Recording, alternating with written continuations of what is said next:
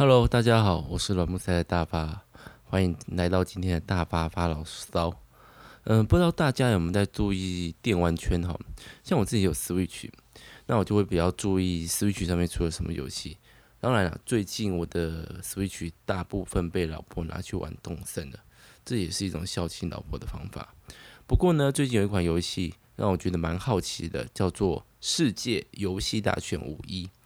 为什么这个游戏会让我好奇呢？因为它里面当然如同它名字所说的，它囊括了五十一种的游戏。那这五十一种游戏要凭空想出来，可见花了制作团队多大的力气啊！这真的很厉害，对吧？不对，因为它其实这五十一款都是，应该不能说都是，毕竟我没玩。大部分我所知道的是，已经有存在这世界上的游戏。那这些游戏，比如说像说日本麻将啊，叫做花牌啊，叫做快艇骰啊，叫像做黑白棋啊，像是这一类的东西，事实上是很久以前就会就已经出现的，只不过我们可能没有玩过几次，加上五十一种，真的是真的非常的多，不是每一种都可能玩过。那其实这些游戏在现在，如果不是在 Switch 上面的平台玩的话，它其实有另外一个名称叫做桌游。嗯，就是 board game 桌上游戏或 table game，有人都会讲哈。好，那今天呢，其实是要介绍大发自己的老本业。嗯、在我做大发发牢骚或是大发藏乐阁之前，我之前有写过一个叫做大发疯桌游。那因为我都喜欢用大发这个发字做一个开头嘛，发疯啊，发牢骚啊。嗯，藏乐阁没有，呵呵。但是发疯桌游这个东西呢，就是我一开始在网络上面写 blog 的，那其实已经是有一段时间没有更新了。不过在最热门的时候，大概每天好像有四五百的点阅率吧，我其实不太知道这算多还是算少。OK，总而言之呢，我今天开始介绍我喜欢桌游这件事对我什么的影响，还有什么感想。来吧，主题曲。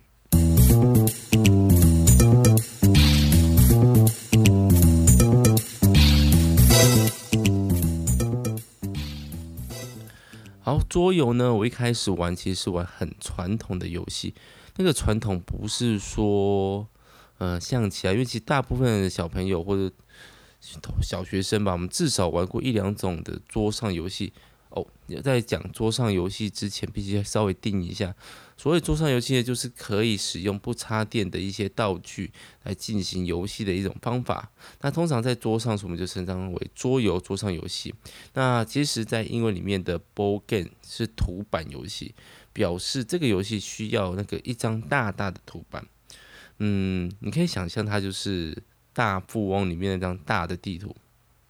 大富翁是指地产大亨那张地图，这个东西就叫做图版。好，那我一开始比较迷上的东西叫做，当然就是刚刚讲的地产大亨。另外一款叫做，嗯、呃，妙探寻凶，它是一个非常简单的逻辑游戏。呃，玩家要扮演各自的角色，那猜出某一个死者，嗯、呃，他在哪里死的？他是谁杀的？用什么道具杀的？那其实这是一个勘误学习哦，因为当我走到某个地区，然后说“诶，凶手就在这里”的时候呢，我就会推讲我的猜测，谁杀了，然后用什么杀的，然后在我所在这个区域，那玩家会轮流告诉我这个东西是对还是错。只要他们手上有跟我一样的线索，表示这个线索不是最终的谜题。那其实它就是一个几 A 几 B 的复杂版，二 A 一 B 的复杂版。那这个东西虽然现在会觉得，那其实就是一个很单纯，然后没有什么太复杂规则，然后其实但是游戏时间会拉的蛮冗长的一个不算特别好玩的游戏。但是对我刚开始重新嗯、遇到桌游这件事，它还是激起了我非常非常大的热情。呃，其实我不是没有接触过国有，说我国小说刚刚想说的，我国小时候有接触过象棋呀、这些基本的东西。在我读研究所的时候，其实玩过一款，应该说有买过一款非常知名的，而且呃还算不错玩的游戏，叫做《说书人》、《妙语说书人》，或是它名字一直在变，译名一直在变，还有什么？那就是这款游戏呢，是大家轮流呃讲一个词，那用自己的手上的卡牌讲一个词。它当卡牌你可以用，比如说用一首歌啊、一个字词啊来形容它。那其他玩家手上一样有卡牌，他就必须要混淆其他的人去猜你这个说负责说的人、说书人的。那张卡片到底是哪一个？所以他们会出很类似的，比如说我说幻想，那大家其他就会出很类似幻想这个词的东西。所以这游戏就是要建立于一个我讲的东西有人能懂，但又不是全部人都懂，这样我才能得到比较高的分数，才不会被通杀。那这款游戏其实我玩的时候觉得，哎，就是很棒啊，一个流联谊的游戏，喜欢吗？倒不会觉得喜不喜欢，但是我那时候买就是当做一个收集。那过了几年后，大概四五年后吧，我在遇到了刚刚讲的妙探寻凶之后，那时候让就真的让我觉得，哎、桌游这个东西很不错，哎，很好玩嘞，很适合大家一群好友坐下来，如果没有要刻意聊天的话，很适合的东西，所以我就掉入了桌游的坑，我就买了非常非常多的桌游。嗯，我记得我迷上的时候好像是。二零一二、二零一三吧，六七年前哇，比我想象中的久。那这几年我也累积了蛮多款的桌游，大概非正式统计可能有两百多款吧，可以出四片世界游戏大全五十一耶。当然啦，嗯，如果其实迷我迷上的东西都会有点点带有一点点的松鼠病。什么是松鼠病呢？就是我会囤积很多的东西，就算我理智上某个程度觉得，嗯，这个我玩不到，嗯，这个门没有人陪我玩，嗯，这个可能不适合吧。但是我又会有另外一个感觉是，那哪一天如果有人要玩呢？那哪一天如果有人突然可以陪你玩呢？那你准备好了吗？嗯，我应该要先准备好。先准备个花一千块买它，然后放在那边收集灰尘。过了三四年以后，仔细想想，根本没有这个准备好的瞬间，然后可能就放弃它了。所以我那两百款的桌游，大概有七十五 percent 玩过，二十五 percent 没有玩过。哎，其实想想，这两百款是一个很可怕的数字。简单说，你一一个礼拜玩一款，你也玩个四年到五年才玩得完。当然，有些游戏它可以适合重复的玩，比如说，嗯，或是比较容易入手，比如说最近很流行的狼人杀，至少我觉得小学生很流行啊，或者是一直被当做团康或是呃桌游阵营的著名游戏叫做阿瓦隆，嗯，阿瓦隆就是一群，嗯，阿瓦隆就是一个亚瑟王带他圆桌武士去出任务的故事。好，那游戏的规则我们就不复杂讲。那其实就是收集的非常的桌游，但是不是每一款都玩。毕竟，呃，桌游在台湾虽然有慢慢的流行，我不知道你们有注意到家里附近的桌游店哈，不知道你有没有看到里面有有没有固定的人在玩。但是我必须讲，桌游是一个蛮暗暗型化的社会，它有一群。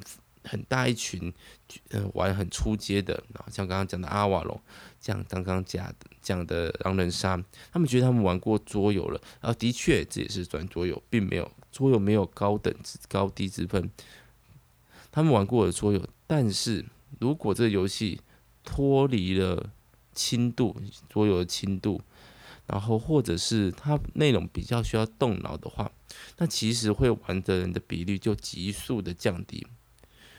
然后，当然到了一个阶阶段，就有一群人，他们就很喜欢玩，而且他们喜欢花时间玩。花时间大概是现在最难的一件事。哈，有在桌游圈有一句话叫做“买了桌游才知道做朋友少”。虽然你有很多朋友，但是总是总不会全部人都喜欢陪你玩桌游。就算你有喜欢陪你玩桌游的人，他他们能玩桌游的时间也不一定能配合你。但这个说还是比较难过的。我之前有一群可以玩桌游的朋友，大概哦最多的时候还十三十四人吧，我记得没错的话。但是随着有些人交女朋友，他时间要分给女朋友，呃，更多的是搬家，有些人搬去了加拿大，有人搬去了美国，还有搬近一点的台北，但都不是说哎、今天晚上来玩桌游就能出现的。那桌游比较麻烦，就是其实桌游比较会看你人数多寡，在一般的桌游比较好玩的人数大概四或五人。但是你通常邀很难，只邀四或五人啊。他也你要这个，他可能就邀另外一个，你就会开始想想要邀几个。那这四个五个坐下来，好好的玩一款桌游，或者以我的角度来说，好好的玩一款比较需要思考的桌游，那至少也要两三个小时。哎，哇，这个难度真是越来越难了。大概开一款桌游比读懂规则还难。对了，还要读规则，桌游的规则书。简单的是四页，复杂的是三十二页或四十八页。哇，他们哇，那个难度真是看了前面就忘了后面哈，真的很麻烦。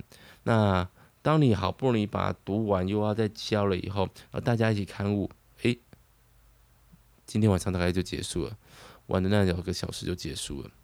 嗯、那下次要再玩吗？嗯，可以考虑哦，好玩哦，终于知道在干嘛喽。不要忘记了哈，我还有。二十五 percent 左右是连碰、连开、连玩都没有做的。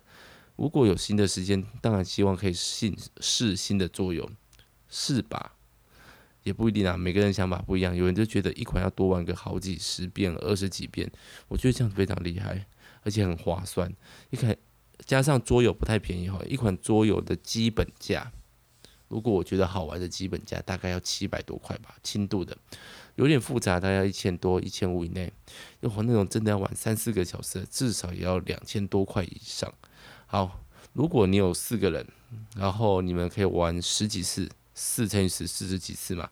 然后我们就算一个四千块左右，非常贵吧？超级贵。四十除以一个人才一百块，玩十几次，我觉得这就是蛮划划算的，比看电影划算吗？也是啊，通常看电影一刷不就很不错了哈，二刷三刷真的是信仰坚定。桌游理论上也是应该要多玩个两三次，但真的我这个人沉迷太深，太多桌游没有玩了。说来讽刺的是，到最后多玩都是那些 N 型化前面的比较基本基础的桌游，阿瓦隆啊、狼人杀。但我其实对这种游戏 觉得还好，哦，就每天都在跟人家讲话了。为什么还在游戏时间一直在变？哎、我觉得你在说谎哦，我觉得你的气氛不对哦。你刚刚说那句话是这个意思吗？我觉得很累，但是的确很多人喜欢。小学生也一直在看那个罗志祥那个主持的娱乐狼人杀。嗯，没有，每次都没看到表弟。好，那么说起来，桌游真的是一个蛮需要门槛的游戏。呃，特别是我喜欢玩比较中重度的桌游的话，那现在就陷。陷入一个比较尴尬的，因为刚刚也讲到了，朋友也变少了，然后时间也变少了，但我还是觉得桌游很好玩。嗯，之前还特地为了玩桌游，我还去买了单人桌游，但玩着玩着就在思考，那我为什么不直接玩电动就好？还不需要找出空的位置，还不需要把所有的道具、token 那些指示物放的满桌都是，然后又阅读规则，好不容易玩完了一场，收起来，哇，下次要玩又要重来这个东西。打开电脑可能还比较方便，但是我就是觉得，如果有人陪我玩，那个互动，面对面坐在位置上面，嗯，然后思考啊，如何把对方制服啊，用动动智动力的方法，我觉得那过程比那个游戏的输赢对我来说还要更过瘾。特别是如果的我的伙伴、我的朋友、我的敌手，他们也是愿意花他的脑力去想要赢。我觉得这真的是一个过瘾的事情，不是说我要打败你，而是我喜欢那个思考的过程，我喜欢大家思考的过程。现在这种机会真的很少了，以前而且加上自己又不是学生的，这种集思广益，虽然是互相针对了的趣味，我觉得远远不是玩一起滑手机能够比得上的。这大概就是对我来说桌游的魅力吧。嗯，另外一个还小小的希望啦，就是希望小新我儿子有一天也可以给我玩桌游。当然了，他也不一定会迷上，你也知道嘛。爸爸有时候有什么嗜好，你下一次就不一定会选那个嗜好。这是蛮奇怪的东西哦。当然也不然就是怕也怕他去了小学啊，就有老师或者学同学啊说，哎，这个很有教育气息哦。拜托，冠上教育的桌游通常都不好玩。桌游的游就是游戏的游，就是玩乐，就是开心的。你把它冠上个教育的目的，基本上就是歪掉了。歪掉了就不会好玩了。